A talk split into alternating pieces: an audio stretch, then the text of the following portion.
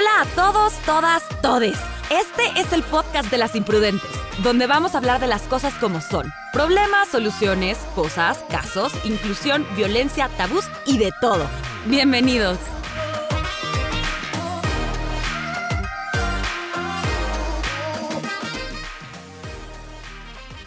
Hola a todos, bienvenidos a un episodio más de Las Imprudentes. Yo soy Gaby, hoy estoy con Jess Y tenemos de nuevo a nuestra gran invitada de siempre, a Sofía Mann, que vamos a platicar de, un tema muy interesante, que son las heridas de la infancia. ¿no? ¿Cómo afectan mis heridas de la infancia en mi comportamiento actual? ¿No? ¿Qué tanto influyen en mí? ¿Qué tanto hay que trabajar? ¿Qué tanto no? Cuáles son estas heridas. Entonces, pues bueno, para eso tenemos aquí a Sofi. Sofi, gracias por venir nuevamente con nosotras. Platícanos de este tema súper interesante y muy importante de tener pues presente, ¿no? Creo que, creo que todos tenemos que estar conscientes de, de este tema. Gracias, imprudentes, gracias por, por invitarme. Y pues sí, este es un tema el, famoso niño interior, ¿no? Que te dicen, no, cuida tu niño interior, cuida tu niño interior. Entonces, uno llega a la casa y dice, bueno, ¿dónde lo encuentro? ¿Cómo le hablo? ¿O qué hago con mi niño interior, no? Y, alguna vez leí una, un, concepto del niño interior que quiero compartir con ustedes. Me encanta este concepto. Es el niño interior es el aspecto eh, de la infancia que no hemos resuelto, ¿no? Es este recoveco del adulto, este, este aspecto del adulto que todavía refleja temas inconclusos de nosotros. Y, y, por qué de la infancia? Porque ahí se gestan muchas cosas, ¿no? No necesariamente tiene que ver con un dolor o una pérdida, una tragedia que hayamos vivido, tiene que ver con las experiencias que vivimos en la infancia la, significación que le dimos a, esta, a estas experiencias y los lentes que nos pusimos a través de esas experiencias para ver el mundo, ¿sí? Entonces yo podría hablar un poquito de lo que es lo que es mi interior y las heridas de infancia como estos lentes que te pones como para ver al mundo y significar las cosas que te pasan. Porque muchas veces una persona puede vivir tal vez una pérdida, pero para alguien significa una cosa y para otra persona significa algo diferente, ¿no? O en una misma casa, ¿no? Este, tú le preguntas a tus hermanos cómo vivieron eh, la pérdida de la abuelita, ¿no? O la separación de los papás, o la pérdida del balance económico, o el cambio de residencia, y cada quien te va a hablar de algo totalmente distinto. Los, los hijos, cada uno tienen estos lentes personales que significan eh, las cosas que te pasan, que le dan significado a las cosas que te pasan. Eh, muchas veces hemos oído hablar también, no sé si ustedes han oído hablar, de lo que, de, este, esta famosa frase que, que, bueno, Freud dijo en alguna ocasión y fue súper trillado, ¿no? Súper este, criticado. Infancia es destino, ¿no? Lo que vivas en la infancia es destino. No sé si choco con esto, si me gusta esto, si genera algo en mí que me determina, que me condiciona. Eh, lo que sí te puedo decir es que eh, definitivamente hay momentos en la vida que marcan nuestra, nuestro paso por la misma y que vienen a cuestionarnos y a enfrentarnos a algo que venimos a trabajar en esta vida. No sé, ¿qué opinan ustedes? Yo justo de la frase de infancia es destino, eh, a, mí me gusta más pensar en las corrientes más, más humanistas o más actuales, de decir, sin duda, como bien dices, eh, en la infancia se gestan demasiadas cosas, en, en, la infancia nos ponemos esos primeros lentes con los que damos significado al mundo y a las cosas que pasan, em, pero si infancia fuera destino, estaríamos eh, cerrando posibilidades, estaríamos destinados a repetir y repetir el, el dolor o, o, sufrimiento. Me parece que es un poco, esa frase es un poco desesperanzadora. Eh, a mí me gusta mirar o ponerme unos lentes que, que, que, mm, dan más esperanza, que si haces el trabajo y, y, te echas esa mirada al interior y tienes este, el valor realmente para hacer eso, la infancia no necesariamente es destino. Sí, sí, es un poco determinista, ¿no? Es decir, ya me encasillaron acá y ya lo que viví ya, no me puedo mover de aquí, ¿no? No sé, no sé. yo creo que más que nada es destino si no se trabaja. Es destino si no lo haces consciente, ¿no? Es destino si ahí se queda como que se queda ahí como en, el cajón y cada vez que lo abres hace ruido, ¿no? Entonces creo que hay haciéndolo consciente y dándose cuenta que estuvo, o sea, que más bien este, como que esos cachitos que se quedaron sueltos, ponerlos en su lugar, este, creo que pues ya lo, ya cambia todo, ¿no? Porque si no, siento que sí. O sea, sí dices, o sea, si tú vas a, una cárcel, si te vas a encontrar, perdón, a, muchas personas lastimadas y vas a escuchar sus historias, vas a decir, uh, o sea, vas a regresar a las historias de, sus, de su niñez y literalmente, pues sí, están muy lastimadas esas infancias. Y no es justificación de los crímenes que hicieron, pero sí hay una respuesta ahí, ¿no? Claro, claro. Es que dentro de los dilemas que, a los que me enfrento yo cuando veo pacientes o cuando dices, híjole, tanto trabajo y tanto que, ha venido a terapia y todo eso, y a veces repite patrones o repite patrones transgeneracionales, ¿no?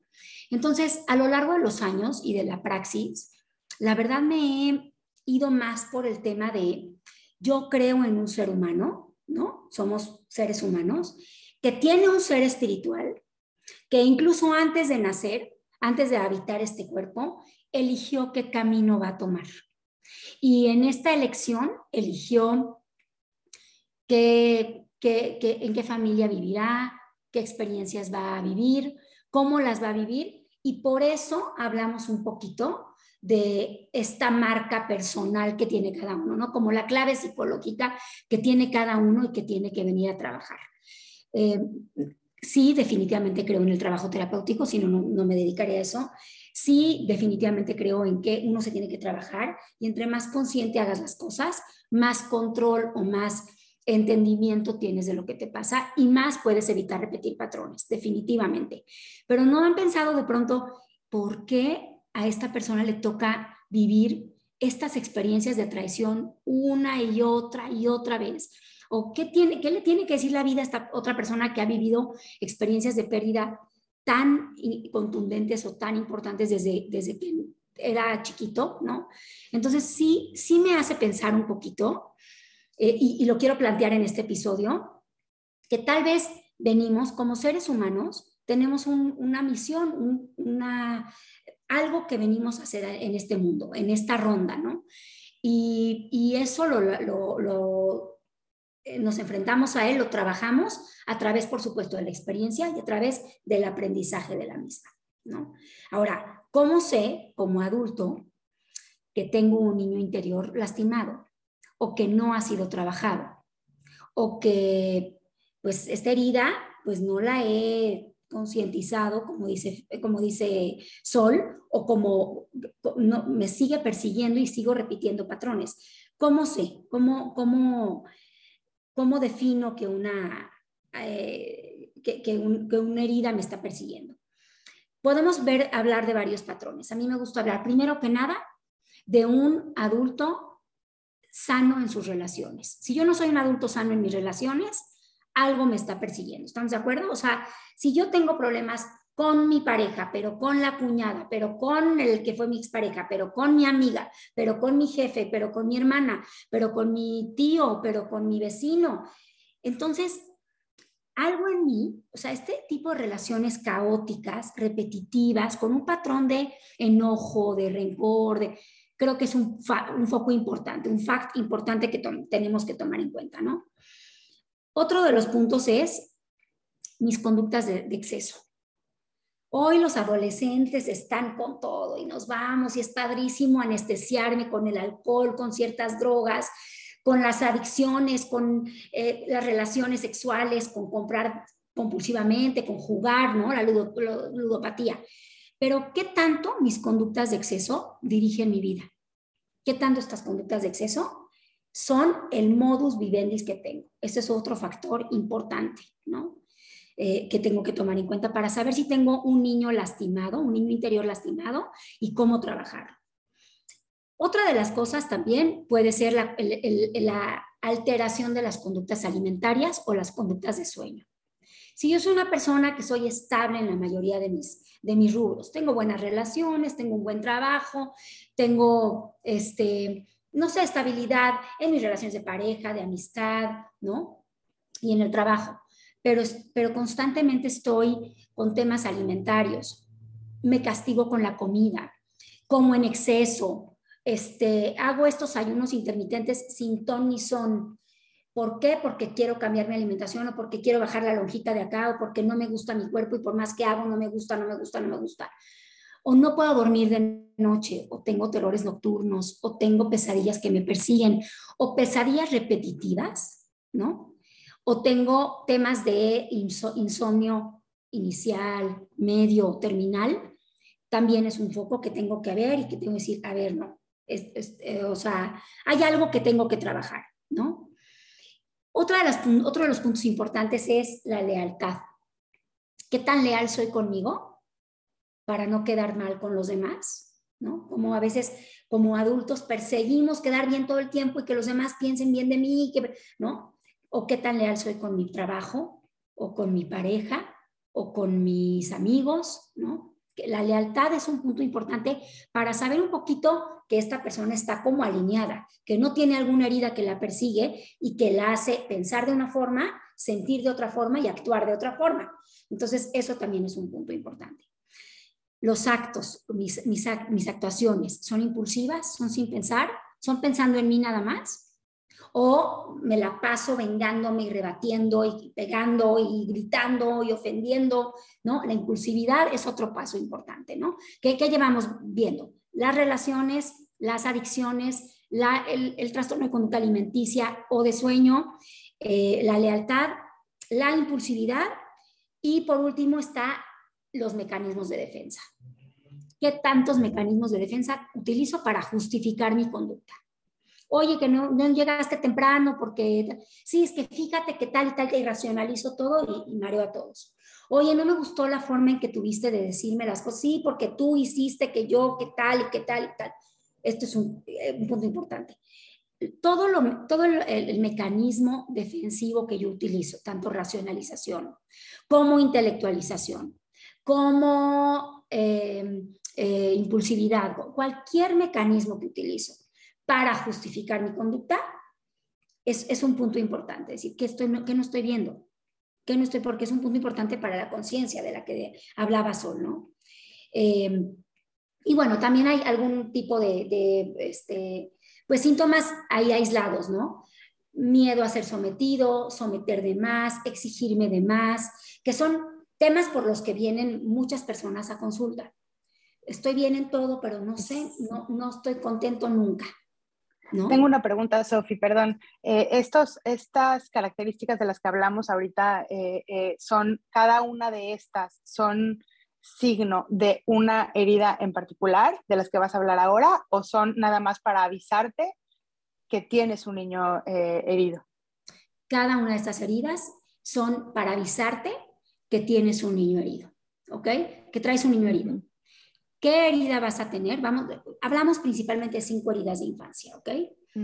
Eh, ¿Qué herida la vas a hacer? La vas a conocer en, en la terapia, hablando de ti, hablando de tu historia, hablando de tus figuras importantes y concientizando tus patrones de conducta. Porque mucha gente critica, ¿no? Y dice, no, es que yo no quiero una terapia que, o sea, yo voy porque no me no duermo bien, ¿no? Y entonces llego a terapia y ya te están preguntando que cómo te llevabas con tu mamá, con tu papá, y eso es una monserga, porque la verdad, yo no quiero hablar de mi pasado, ¿no? Todo está bien, ya, ya, ya les perdoné, ya me perdonaron, ¿no? Y, y qué fácil sería, qué fácil sería. Para trabajar la conciencia de mi herida, tengo que escarbar en mi historia. Para quedarme ahí, no. Para concientizar y no repetir patrones. No creo que ninguna terapia, muchos psicoanalistas hemos sido muy criticados, pero también los terapia cognitivo-conductual, pero también las terapias de logoterapia, pero deja el pasado atrás, me encantaría, pero para dejarlo atrás tengo que perdonar y concientizar y romper patrones. Entonces es irónico, pero es así. Uno piensa que sin hablar de las cosas, las cosas se eliminan y no. Sin hablar de las cosas, las cosas te persiguen. Y cada vez más, ¿no? Y va ahondando en la, en la herida que tienes, ¿sí? Hablando de las cosas y repitiéndolas y repitiéndolas y reparándolas y reparándolas, te haces consciente y lo puedes llevar de la terapia a la cotidianidad. Entonces empiezas a ver que estás en algún evento y que te haces consciente de que a esta amiga de la infancia ya no le hablas, pero a tu cuñada tampoco, pero a tu tío materno tampoco, pero al jefe te choca y te la pasas hablando mal de él. Entonces dices, híjole, sí es cierto lo que pasé, lo que trabajé en mi terapia. ¿no? Sí, sí. Yo soy el común denominador, ¿no? Es, exacto, te vas haciendo consciente de cosas que repites, ¿no?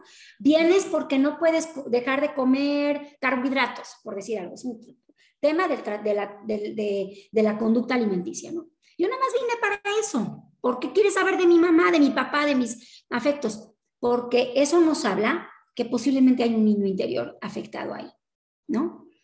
¿Qué herida vamos a tener? ¿Cómo se van a dar las heridas? Eso es lo que vamos a ver a continuación. O sea, vamos a hablar principalmente de cinco heridas eh, y, cómo, cómo reconocerlas, ¿no? Oye, Sofía, pero también te iba a decir, qué terror, ¿no? O sea, también hay, que, hay que decirlo tal cual, qué terror, o sea, qué miedo y, tenemos que hacerlo, o sea, lo tenemos que decir. Tienes que tener mucha valentía, mucho, mucho coraje para poder enfrentarte a este tipo de situaciones, pero que te va a hacer crecer, pero sí, o sea, tal cual se tiene que decir, qué terror, porque ahorita que me estabas diciendo todo esto, decía, híjole, creo que no conozco a una sola persona que no tenga un niño herido. O sea, eso es lo más doloroso, pero lo más cierto, que no conozco a, una sola persona o a lo mejor y conozco a muy pocas que, que, no esté en esa situación de todo lo que me acabas de mencionar. Algo hacían, ¿no? Alguna conducta tenían que estaban avisando y que están llamando la atención y alzando la mano, la mano los niños, de los niños interiores de todos, de, oigan, préstenme atención porque de verdad no se ha sanado esto. ¿No? Y creo que tenemos... tenemos un niño interior que no hemos sanado. Claro, la madurez, el tiempo, la edad, te va a dar una perspectiva y vas a ir sanando. Pero por supuesto todos tenemos algo que trabajar y que sanar. A eso venimos. Venimos a trabajarnos y a concientizarnos, ¿no? Claro. Sí, justo lo que está diciendo Gaby está impresionante porque sí está cañón, pero si no vas a estar jalando, siento que una, hay una un costal de papas que no te pertenece, o sea, que puedes quitártelo. Entonces creo que trabajarlo cuando dices, ay, ¿cómo duele? O sea, de verdad duele, porque cuando vas a terapia y de repente haces conciencia de todas estas cosas, dices, ouch, ¿cómo duele? Pero ya, te liberas, de repente te das cuenta que las relaciones son un poco más sanas, que estás dejando de repetir patrones tóxicos que llevaban, puede ser, generaciones, ¿no? que ahí todo el mundo los, los, los va perpetuando. Entonces, vas, los trabajas, duele mucho, sí, pero se sana la herida, o sea, como que siento que se cierra y ya no la ves como desde una perspectiva, eh, ya no te alejas cada vez que, que, que, tocan cualquier tema, sino lo enfrentas como, como adulto, ¿no? O sea, ya no, ya, ya desde una, una postura más madura. Totalmente. Mira, desde el nombre de este grupo, ¿por qué las imprudentes? ¿Por qué deciden hacer un grupo que habla de las cosas como son, ¿no? Porque muchas veces no hablamos, porque todos tenemos algo que decir, porque todos hemos sido imprudentes en algún momento de nuestra vida y nos hemos sentido fuera de lugar en algún momento de nuestra vida, porque en algún momento de nuestra vida hubo una mamá, un papá, un maestro, un amigo, un novio, una novia que no nos entendió, que no nos reconoció, que no nos validó y nos pegó ahí donde nos dolía. Y, nos fuimos diciendo, no, es que no lo aguanto, es que este tipo, ¿qué le pasa? Me destrozó, ¿no? Y entonces te vas con otro y dices, no, pues este también, este tipo me destrozó, qué hijo de la tal por cual, ¿no? Y luego te vas con otro y dices, no, pues este también, ¿no? Hasta que dices, ay, ouch, ¿no? Ah, Caracas. Ah, Caracas. Ah, Caracas, ¿no? Chance soy yo. Exacto. ¿Qué está pasando en mí? Entonces, ¿cómo puedo sanar una herida? Primero que nada, reconocerla. Ahorita vamos a hablar de cómo reconocemos las heridas de infancia y porque cada una tiene una máscara. Aparte son bien, bien, bien mañosas las heridas. Entonces tienen una máscara, ¿no? ¿Cómo reconocerlas? Después, entenderla, porque no me la puedo quitar. No es algo que diga, ah, este vestido ya no me gusta, bye. No. reconocerla, entenderla, concientizarla, ¿sí? Validarla. ¿Cuándo te han dicho que, pues sí, te, te afecta la traición? Valídatelo. Tú tienes un tema con la traición, valídatelo, ¿no? Cuando hemos sido educadas de, ya, mijita, no llores, ya, no pasa nada, no pasa nada.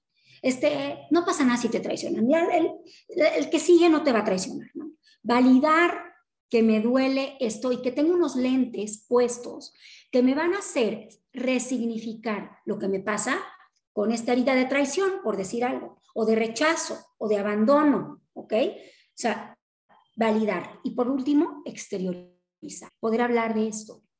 Soy muy susceptible a esto. A mí me afecta esto otro, ¿ok? Entonces, reconocer, entender, validar y exteriorizar. Estos son los cuatro pasos que vamos a llevar en la terapia. Y al final vamos a hablar de cómo llevamos estos pasos, ¿de acuerdo? Perfecto. Nos vamos a la herida de rechazo. Es la primera herida, ¿ok? Nos puede pasar que nos identifiquemos con todas, pero principalmente una nos, nos acompaña, ¿ok? Y nos puede pasar también que en algún momento de nuestra vida nos sentimos identificados con una herida y en, otro momento de la, vida nos, nos sentamos identificados con otra herida, ¿ok? Claro, porque son heridas que vienen a, trabajar el ser humano todos. Nadie se salva, como dice Gaby, como dice Sol. ¡Qué miedo! Yo conozco a todos así. Sí. Todos estamos chuslas. Y o voy a reconocer todas, todos me van a quedar a mí, qué terror, ¿no? Sí, sí, sí, sí. Pero hay una que generalmente es la que se repite más, ¿no? Entonces nos vamos con la herida de rechazo. Su, máscara es la evitación, se va por la evitación, es el yo huidizo, es el típico que no le gusta el conflicto. Ve conflicto y agarra patas y se va. Ve eh, discusión y se queda callado. Evita a toda costa, ¿no? ¿Cuáles son algunas de las características de una persona que ha vivido la herida de rechazo? Ojo, no quiere decir que vivió una circunstancia de rechazo.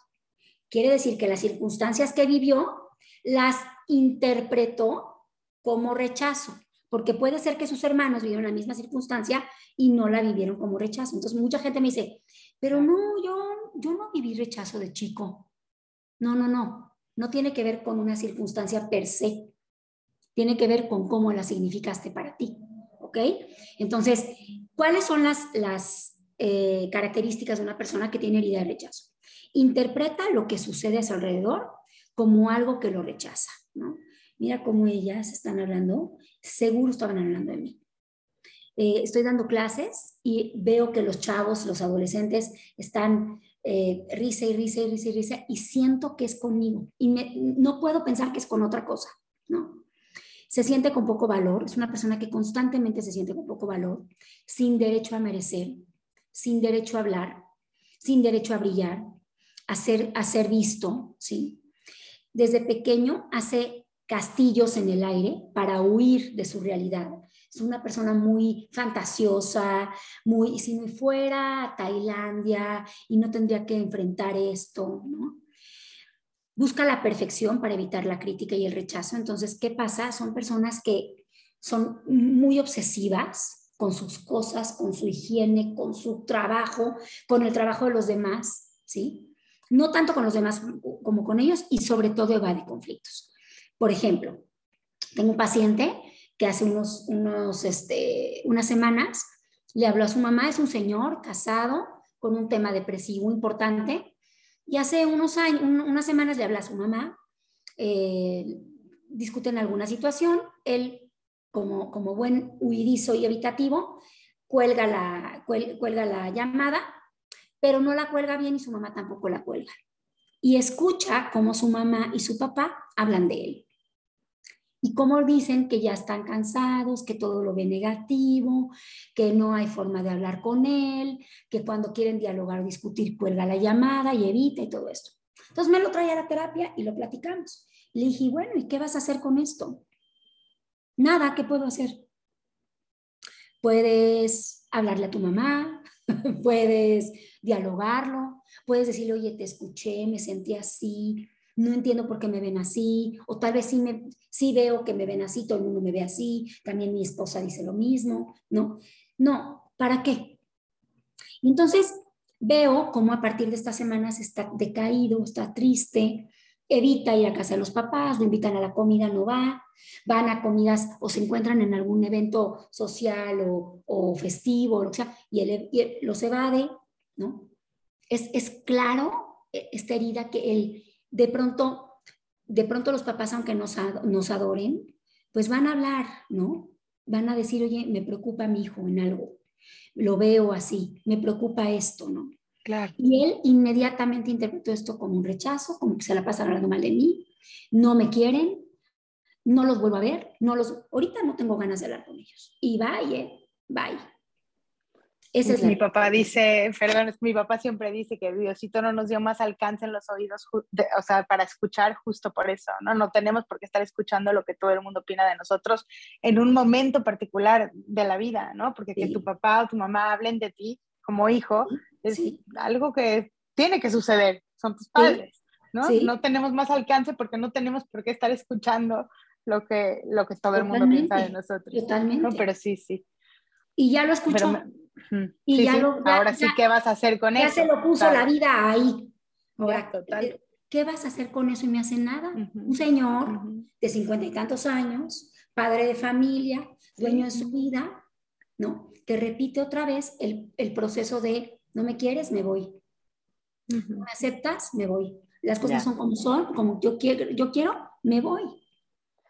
Y, no sé qué piensas, Sofía, porque pienso además en eso de, la evasión, o sea, de estar evadiendo conflictos y más por, la, por esta herida de rechazo, eh, duele más realmente. Sí. O sea, realmente la, la, solución que fuera, lo que dices, una opción, ir y enfrentarlo y decir, oye, te escuché y me sentí tal y tal y tal y tal, yo creo que hay una liberación automática una vez que puedes expresar eso. Esta, esta evasión y este sentirte y aislarte en tu concha ¿no? De, de, sentirte que, que, el mundo te rechaza, es muy doloroso. Total. Y, también... Dime, y, no, no, y que también como muy fácil, ¿no? También es como de, ay, o sea, como que la culpa no está en mí, está fuera, ¿no? O sea, que me imagino que también tiene que ver con esta situación de, de evadir y de evitar de, no soy yo, es él, es mi mamá, es mi papá, ¿no? O sea, siempre depositar como la responsabilidad afuera para no tener que asumirla yo y así evadir el conflicto completamente, decir, güey, pues es que no es mi culpa, o sea, yo estoy haciendo todo bien, es culpa del otro, ¿no? O sea, creo que puede ir por ahí también. Totalmente, totalmente, ¿no? No enfrento, no me hago cargo, perdón, evado, rechazo, y entonces, ¿qué pasa? esa agresión que no puedo sacar se vuelve contra mí y traemos una depresión, marca llorarás. ¿Por qué? Porque no puedo enfrentar nada, no puedo sacar nada de mi sistema, ¿no? Vamos a la segunda herida. La segunda herida es la de abandono. Eh, el, el, el abandono tiene una máscara de dependencia. Para evitar que me abandones, son personas que generan constantemente relaciones meramente dependientes. Me, dependo de ti, de tu reacción, de si me hablas, de si quieres, de si no, de, de tu persona, de todo, ¿no?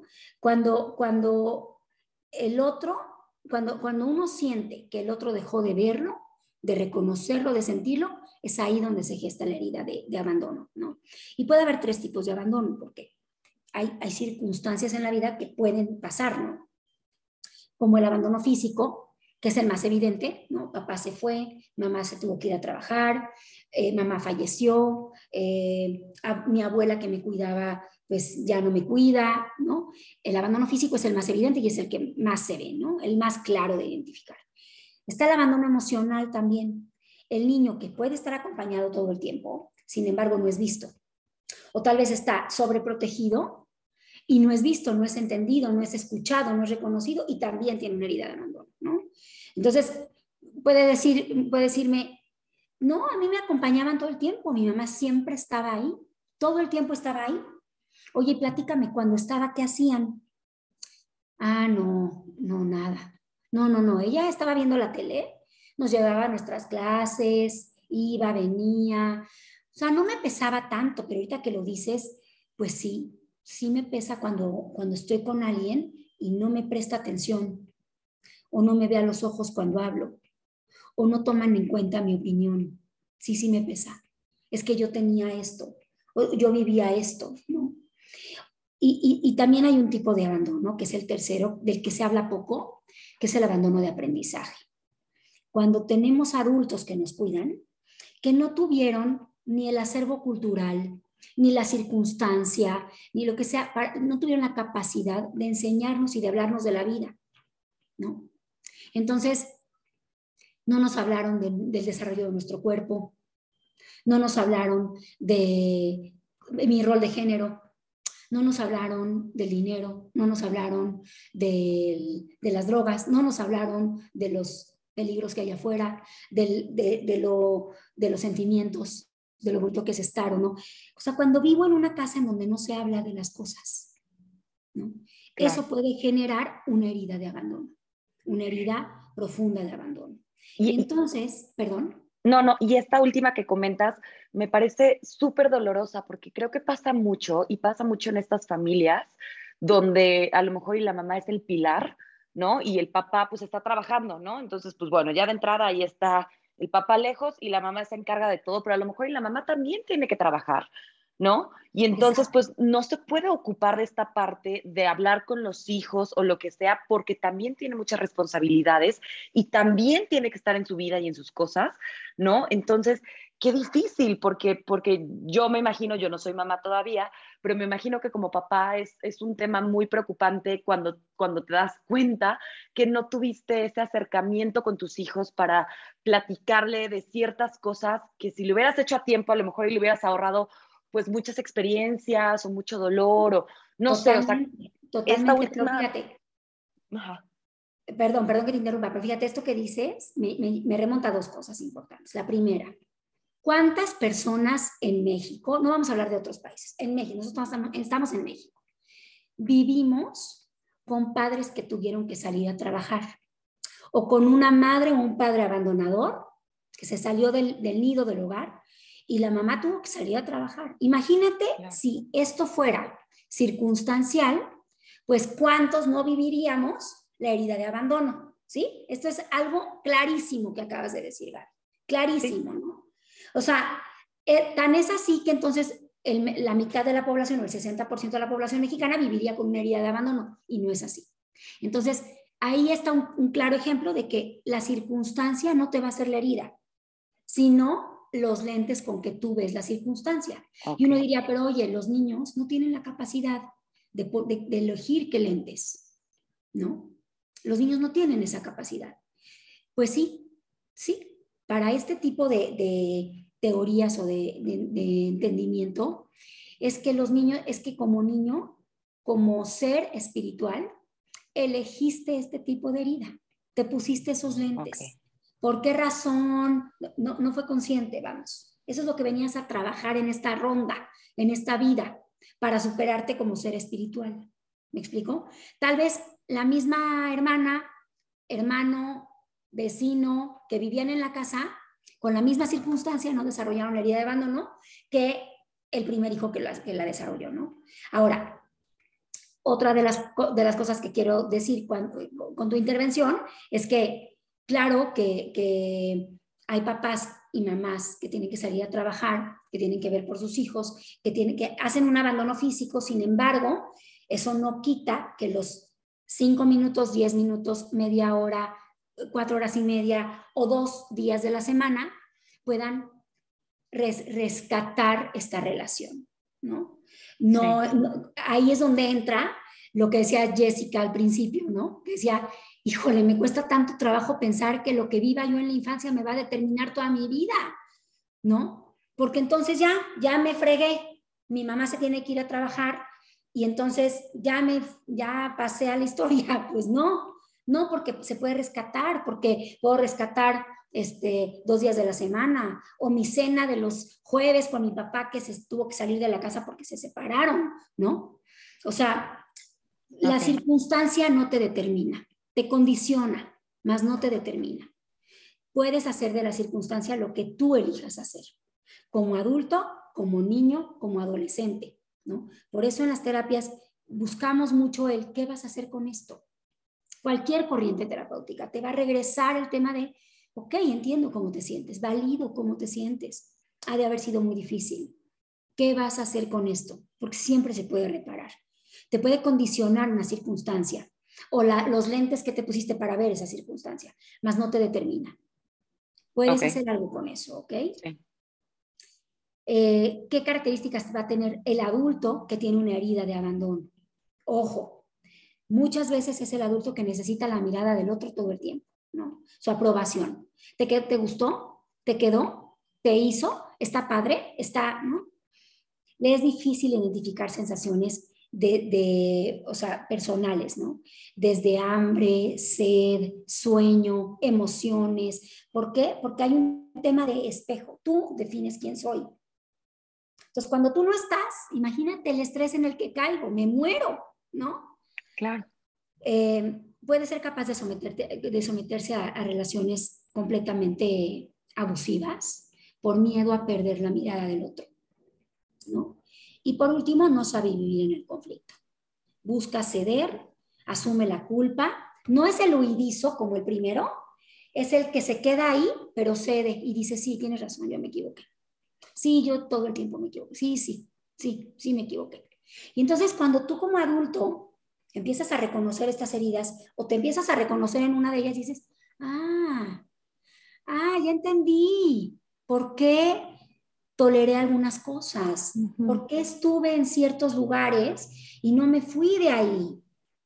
Me suena, Sofía, no sé, esto es una pregunta, me suena que eh, cuando hablamos, por ejemplo, de, relaciones eh, de violencia, ¿no? Donde se ejerce la violencia, relaciones que son eh, muy conflictivas, muy tóxicas, se, se, puede estar hablando de gente que tiene predominantemente esta herida, ¿no? O sea, eh, puede ser. Relaciones codependientes. Bueno, me suena conocido en, ¿no? en las historias que, que, escucho también como terapeuta, eh, esta, esta, dificultad para, para, decir lo que, lo que sienten, lo que quieren, para reconocer lo que quieren.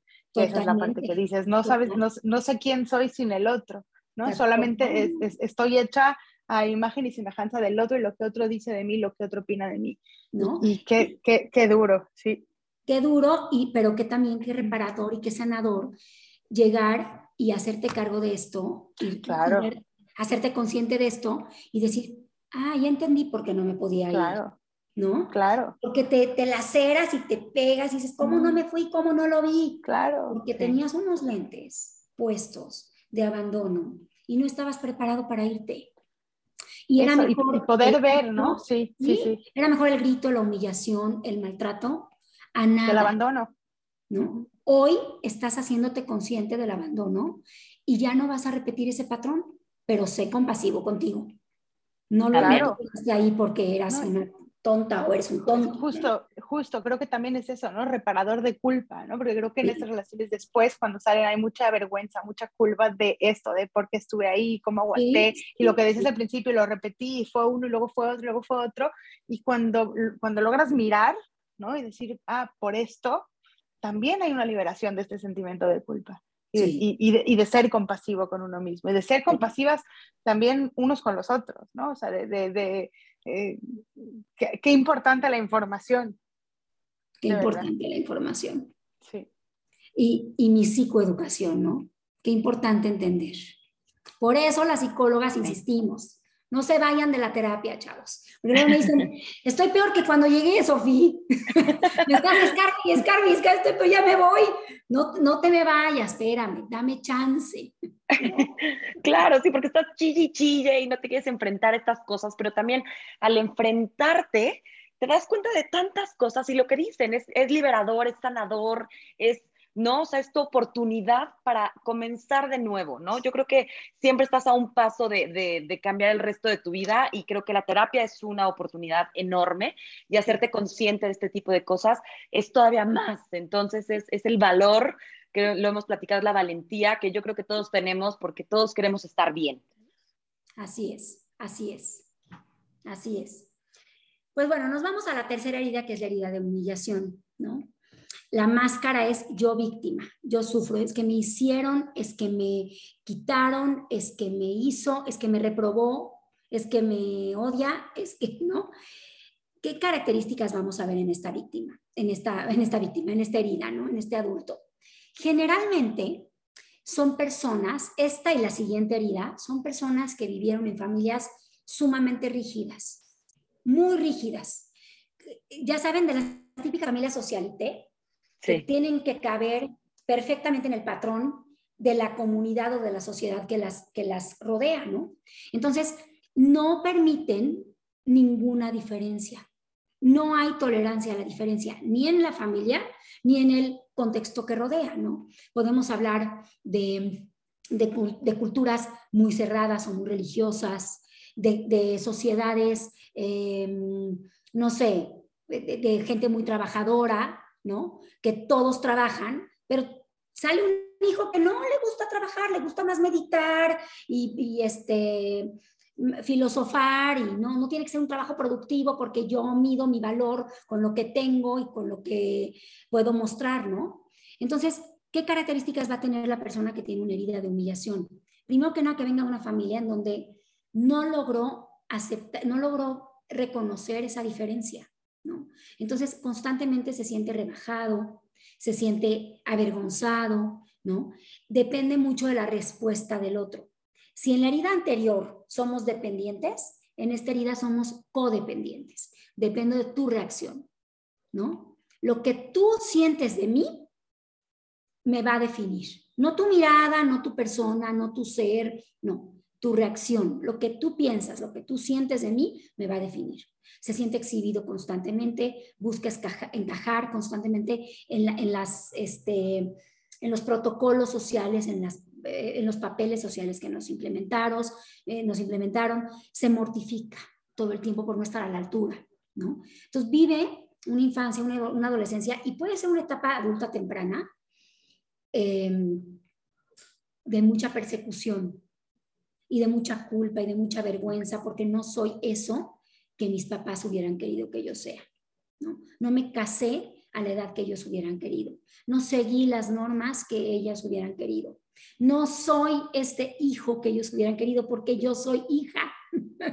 ellos dieron a luz un hijo, pero yo soy hija, ¿no? O sea, no soy esto que ellos hubieran planeado o querido para ellos. Y puede ser que no lo digan o que me digan, no, Sofía, yo, yo viví en una familia que sí les dolió, sí, sí les dolió el proceso que yo viví, pero no lo viví tan dramático. Ojo, la circunstancia per se no te genera la herida. La herida te la genera todo lo que pasa aquí adentro, en la mente. ¿Cómo lo procesas? Exacto. Okay. Cómo lo proceses, ¿ok? Esta persona eh, viene de familias muy controladoras, negadoras del conflicto, ¿no? Tengo una paciente que salió del closet y, bueno, este, este concepto de salir del closet tiene mucho de qué hablar, pero bueno, lo utilicé. Se definió en su rol de género y en sus vínculos afectivos hace ya varios años. Eh, se los dijo a sus papás, a sus hermanos. Ellos le dijeron, le dijeron ah, muy bien, qué bueno, te, te apoyamos, te aceptamos, ¿no? Desde entrada ya es, te aceptamos como si fuera algo diferente, ¿no? Y nunca jamás se ha vuelto a tocar el tema. Nunca jamás en la vida se ha vuelto a tocar el tema si sale, si no, si tiene pareja, si no, si está, si no, si llega a dormir a la casa, si no. Pues a mí no, no me platiques de eso, no necesito. No, no pasa nada. No, no, sé, no. Son negadoras del conflicto, muy enfocadas en dar una buena imagen exterior. No tocan sentimientos. Les cuesta mucho trabajo porque la máscara social que, llevan se las pegaron así con, con este pegamento y no se les pueden, no se les puede enfrentar. Y son familias con grandes secretos. Hay un gran secretismo en estas familias. Entonces la persona con estas eh, heridas crece, crece con esto, ¿no? Y trae un, fuerte, una, fuerte herida de humillación, ¿no? La herida de injusticia más o menos viene de una estructura familiar parecida, ¿no? Controladora, ¿no? Pero aparte de no tolerar, de sentirse eh, eh, evidenciado y expuesto, se vuelve una persona sumamente rígida, inamovible. En la herida de humillación son las víctimas eternas, las que sufren todo el tiempo, las que lloran, me hizo, me dijo, me, ¿no?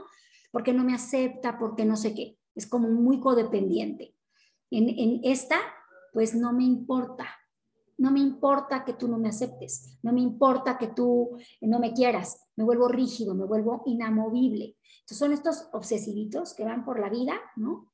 Eh, y, y, que son muy rígidos, que generan mucha culpa, mucha vergüenza de ser diferentes, son muy perfeccionistas, no se permiten errores, entonces puede haber temas, por ejemplo, yo, tuve hace muchos años una paciente que pertenecía a la élite de la élite en la sociedad. No, no bien arreglada, perfecta, inmaculada, siempre venía perfecta las sesiones, arreglada, eh, bueno, inmaculada, ¿no? Mujer de voluntariados, mujer de ayuda comunitaria, mujer, no la, no la oías decir una perdón con la, con la, expresión que voy a decir, una pinche grosería, no la, no la, no la, no la voy a decir, ni cuando estaba enojada, yo decía, enójate, mienta madres, ¿no? Y ella nada, perfecta, así, ¿no? Arregladita, perfecto, su pelo, su, su tono de piel, todo, todo inmaculado, ¿no? Pero lleva una doble vida. Estaba en una red, era, era, ella era, este, ninfómana y estaba en una red de prostitución. Wow.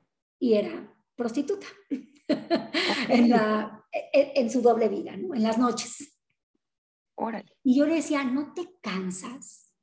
¿No estás agotada de esto? ¿No? Y entre más se acercaba la gente a su secreto, porque esta red pues la hacía relacionarse con gente que, ella intentaba que sea de otro círculo social o de otro lugar del país, ¿no? O de, la gente con la que ella se movía, pero tarde o temprano se iban a encontrar en algún momento, ¿no? Y cuando estaba cerca su secreto, más inmaculada se sentía, más perfecta, se metía a un voluntariado más, daba una un donativo más, se metía a rescatar a las hormigas del Tíbet, o sea, vamos, se metía a todos los, eventos habidos y por haber para rescatar al mundo, a las personas, a los animalitos, a la gente maltratada, para que no se, se le viera, ¿no? Entonces era esta rigidez, esta herida de injusticia sumamente fuerte y clara en ella, no dejaba lugar a dudas de su excelente rendimiento, se, se postulaba para presidenta de un de un comité, pero luego para otra, pero luego para otra, pero no, no le gustaban las injusticias, peleaba por el dolor ajeno, no entraba en contacto con sus emociones, no se sentía apreciado, no importaba su trabajo o su, o su mérito, quería más, pero eso sí, en la noche tenía estas relaciones con uno, con dos, con tres, con diez hombres, y en la mañana traía la piel ya escamada de lo que se lavaba y se tallaba. Wow. Tenía las manos rojas, rojas, rojas, rojas, de lo que se lavaba, tenía una compulsión por la limpieza. Buscaba, agarraba todo el tiempo todo con paños. Ella se adelantó a la pandemia años atrás, ¿no? Ella vivía con cubrebocas, con gel antibacterial, con paños para abrir todo, ¿no? Tenía un, terror a ser reconocida y a ser entender, bueno, a, a tener esta, esta que alguien sepa de ella, ¿no? Entonces buscaba muchísimo que nadie, que nadie supiera de ella y que nadie... ¿Y se vive como separado, Sofía? O sea, ¿se vivía como dos seres separados o se podía vivir como un, un solo ser? En un inicio se vivía como dos seres separados. Tardó yo creo que unos meses en sacar esto a que venía a consulta, porque llegaba y me hablaba de una vida perfecta. Yo, yo decía, híjole, qué envidia, oye, ¿no? ¿A qué, a qué viene? Qué bien le va a esta mujer, ¿no? El mundo perfecto, los hijos perfectos, el marido perfecto, la vida perfecta, este, ella, y, bondadosa y generosa y genuina. Y yo le decía, ¿en qué te puedo ayudar?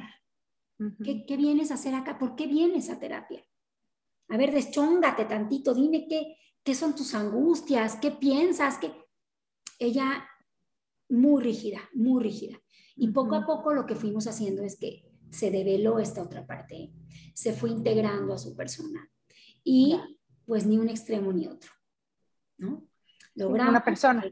que, que viva como una persona, que trate Integrada. el sexo y que se relacione con su pareja, que, que, al final se acabó divorciando y tiene hoy otra pareja, con la que tiene una vida sexual y erótica preciosa, íntima, que vive de jeans, de chongo, despeinada, feliz de la vida y que no está todo el tiempo queriendo agradar a los demás y satisfaciendo necesidades de los demás.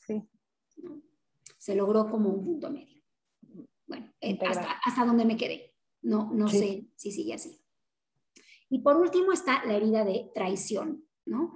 Que vamos a ver su máscara en el yo controlador esta persona que tiene que controlar todos los pasos que pasan en su vida y en la familia, ¿no?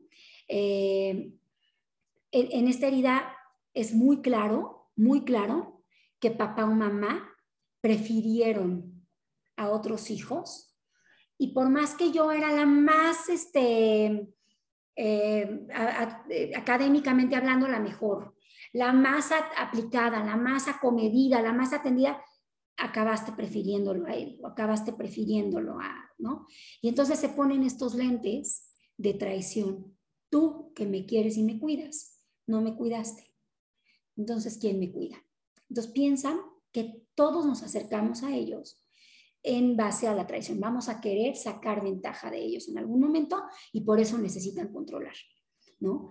Buscan llamar la atención y tomar el reconocimiento constante a través del control, porque yo le dije, no es cierto que ella vino sola, yo le dije que vaya a terapia, ¿no? Tratan de buscar un rol inmediato en cualquier grupo familiar o social, ¿no? La conciliadora, la amigable, la chistosa, la analítica, generalmente tienen roles muy analíticos, muy de filosofía, son líderes comunitarios o líderes de palabra o de, opinión, políticos, psicólogos, educadores, o sea, que tengan bajo su mando mucha gente que ellos puedan controlar para no fallarles y para ver cómo sí puedo cuidar del otro sin fallar, porque conmigo a mí me fallaron. Yo puedo ser honesto, inmaculado, íntegro y no le voy a fallar al otro, ¿no? Son los conciliadores, los que apoyan a las familias, los que siempre estuve para mi hermano, toda la vida estuve para mi hermano y a la hora de la hora él no vio por mí y me traicionó y no se lo permito. Y ahora mis hijos se llevan con mi hermano y es una traición para mí. Y mis hijos ya casados, este, con familias, van a, la van a las comidas familiares de mis hermanos y para mí yo lo vivo como una traición para mí, porque no saben que yo no me llevo con mis hermanos no saben que ellos me hicieron mucho daño, ¿no? Entonces se viven totalmente traicionados por todo y por todos, ¿no? Pues esas son las cinco heridas de infancia. Ahora, rápidamente nos vamos, para no el episodio tan largo, pasos para sanar. ¿Qué? Ahora con este desmadrito que nos dijiste, Sofi, ¿cómo le hago para sanar? Porque sí, ya me di cuenta que todos traemos algo, ¿no? Y tengo, tengo todas. ¿Qué hago? Con mi en todas, ¿ahora qué? O sea, ¿qué puedo hacer? ¿No? ¿Cómo le hago para para dejar de ser tan imprudente? Me gusta el tema, pero no tanto, ¿no? ¿Cómo le hago para no ir con la vida, por la vida, este, con mis heridas e ir depositando en todas mis relaciones estos patrones? ¿Cómo le hago? Primero que nada, ¿no? Ver la herida, hablar de la herida, reconocerla, mirarla, sentirla, hablarla, ¿no? No le tengan miedo a eso. No, no es verdad que nos dijeron, no news, good news, no es cierto. Hay que hablar de las cosas. Hay un poder curativo en la palabra. Hay que hablarlo, ¿sí? Aunque duela, aunque lloremos, aunque nos sintamos peor, aunque salgamos de la terapia y lloramos toda la semana. No estamos peor, estamos depurando, ¿sí? Hablar con, mi interpretación de las cosas, trabajar con mi interpretación de las cosas y no tanto con el evento, porque cosas van a pasar en la vida. Te dijo, te hizo, te, ¿no? Pero como este famoso libro del doctor Miguel Ruiz de los cuatro acuerdos que dice, no te tomes nada personal, porque todos traemos pues una herida, una historia. Claro. ¿no? Lo que yo pienso de ti dice más de mí que de ti. Exacto. No te lo tomes personal. Trabaja con tu interpretación, no con las cosas. Hacer a un lado la máscara. ¿Qué pasa si tú me regalas el control? Dame el control, dámelo. ¿Qué pasa si no tienes el control? ¿No? Porque la herida nos confunde y nos hace pensar que somos seres más estables y funcionales. Y sí, para eso está. Perdón, la máscara nos confunde, ¿sí? Sí, somos más funcionales con la máscara, pero tenemos que entrarle al trabajo. Trabajar la culpa. La culpa es un tema importantísimo en las terapias psicológicas, en, los, en las pláticas con las amigas, que también pueden ser muy terapéuticas, en las pláticas con los amigos, con la gente cercana, trabajar nuestra culpa. Perdonar. Cuando yo perdono al otro no lo libero de la culpa, pero me libero a mí de una carga enorme. Perdonar es entender con amor.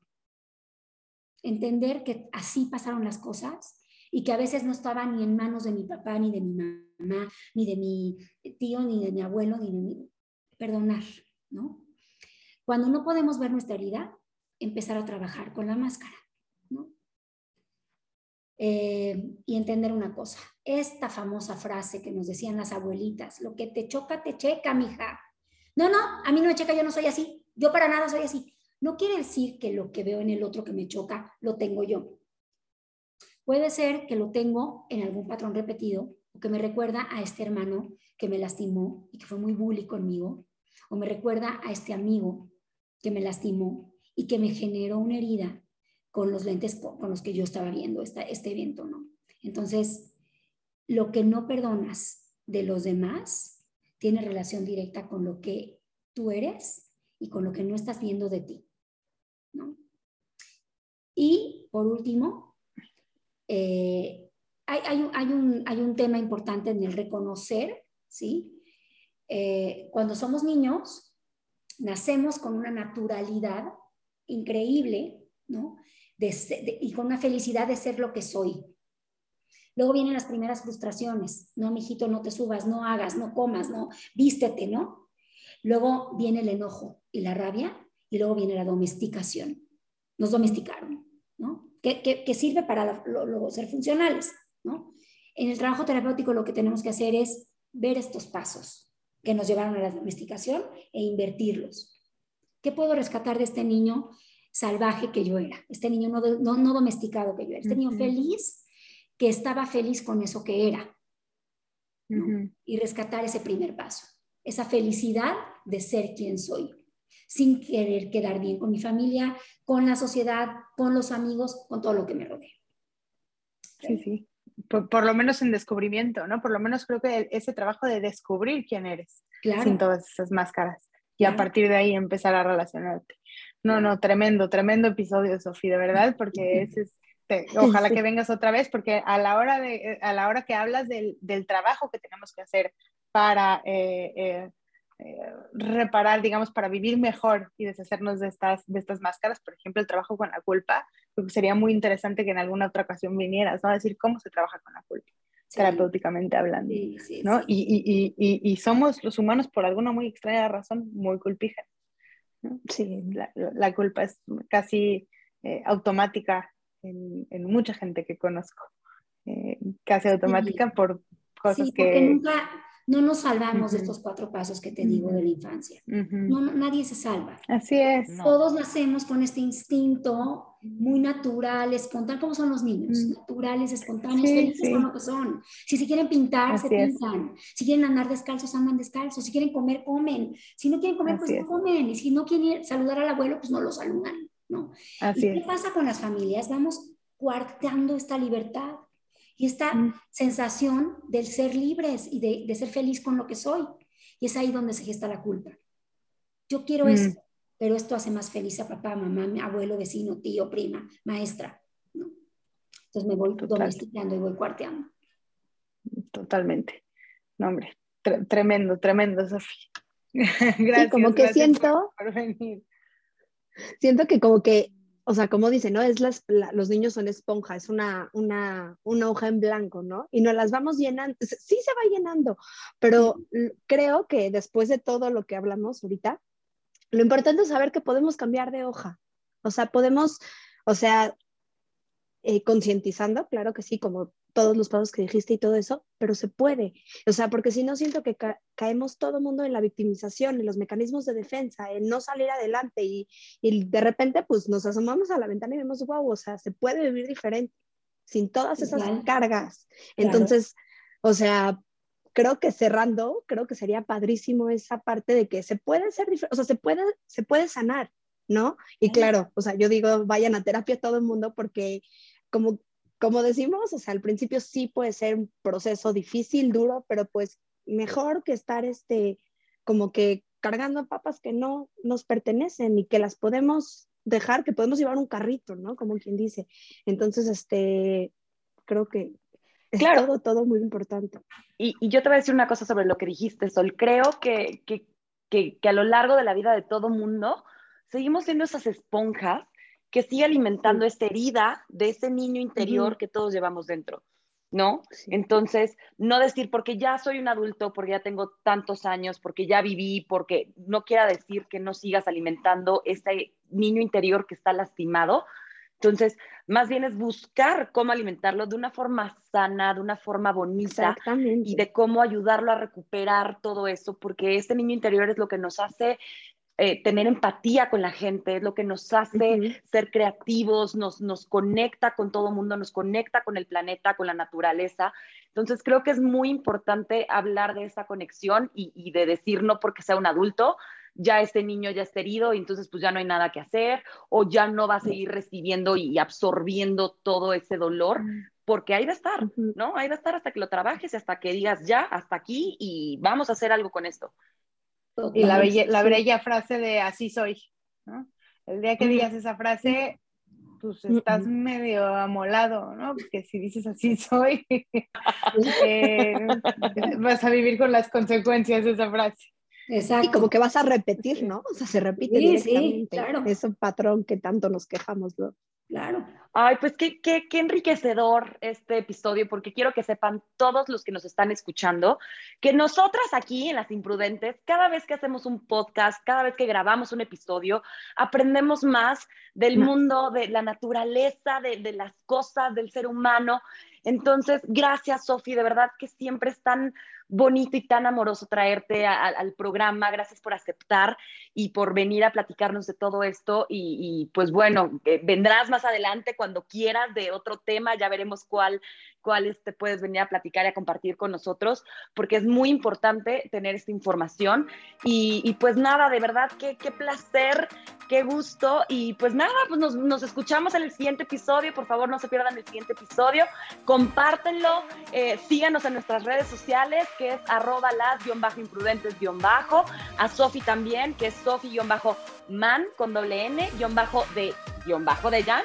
Y pues nada, pues gracias infinitas y nos vemos en el siguiente episodio. Gracias por todo, que tengan un gran día, noche o lo que sea.